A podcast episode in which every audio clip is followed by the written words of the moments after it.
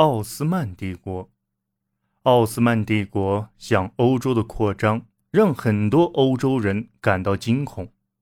当土耳其人向衰落的拜占庭帝国进发时，几乎没有人能想到，西方基督教世界即将面对的是一个富裕且狡猾的对手，而对方身上有很多值得欧洲社会学习的地方。至十五世纪末，很大一部分的欧洲土地。都被土耳其人所控制。两个世纪以来，奥斯曼帝国经过巴尔干半岛，不断向拉丁欧洲挺进。一四五三年，君士坦丁堡的陷落正好处于这一时期的中段。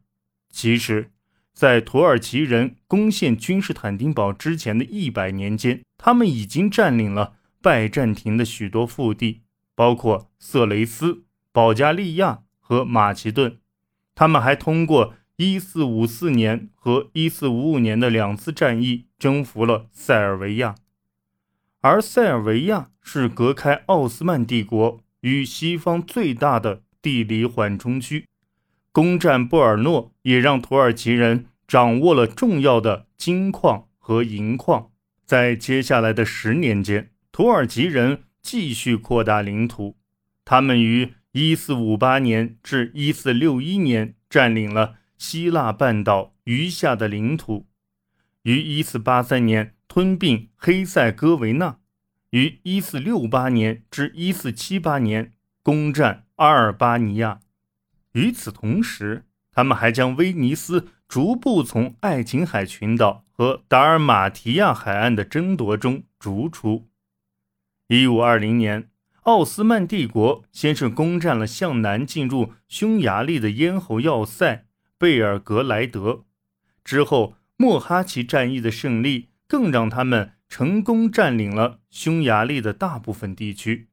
一五二九年，他们逼近维也纳，面对侵略军，西欧毫无防御，西方的大门被打开了。奥斯曼帝国向基督教欧洲中心的不断挺进。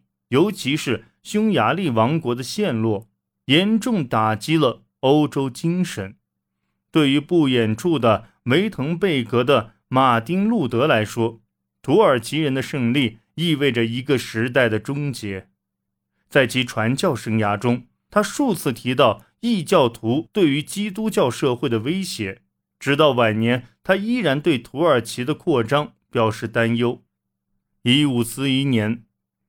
布达陷落后，他发表了劝诫，为反对土耳其人而祈祷，并在文中将这场危机解读为对日耳曼人的罪恶的审判。两年后，他写信给萨克森选民，谢绝了土耳其战争税的个人免税机会。他声称：“我想用我为数不多的财产与大家共同对抗土耳其人。”尽管我捐的有限，只能尽绵薄之力，但谁又能说这就比不上富人缴的税款呢？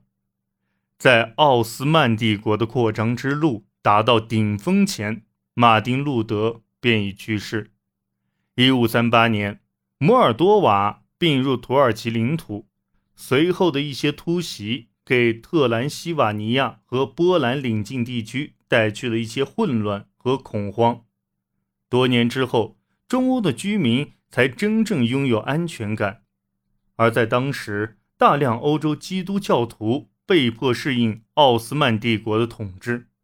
从学术文章和宣传册里所有关于土耳其人所带来的威胁的技术中，我们可以查知，西欧的民众实际上对土耳其统治下的生活知之甚少，尤其是他们并不大了解。对于约五百万居住在土耳其、在欧洲的领土上的基督徒而言，奥斯曼帝国的统治到底意味着什么？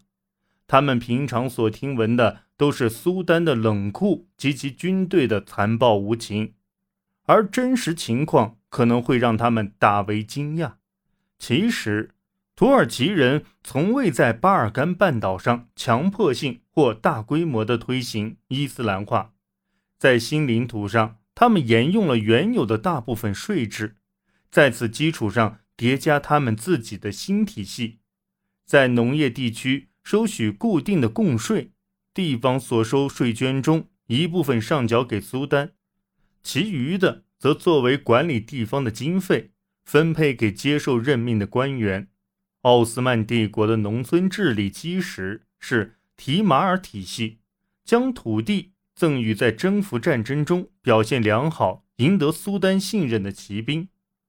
征收的税赋也提高了，农民需提供一些劳役和稍高的神医税。同时，奥斯曼帝国十分依赖这些基督教城市为其提供新兵，以便在安纳托利亚。和阿拉伯世界中部署军队对抗穆斯林的敌人，在这种募兵中，最为人所知，同时名声也最坏的，要数招募苏丹亲兵。基督徒的孩子被迫与家人分离，并在成长的过程中接受严格的训练来服务于苏丹。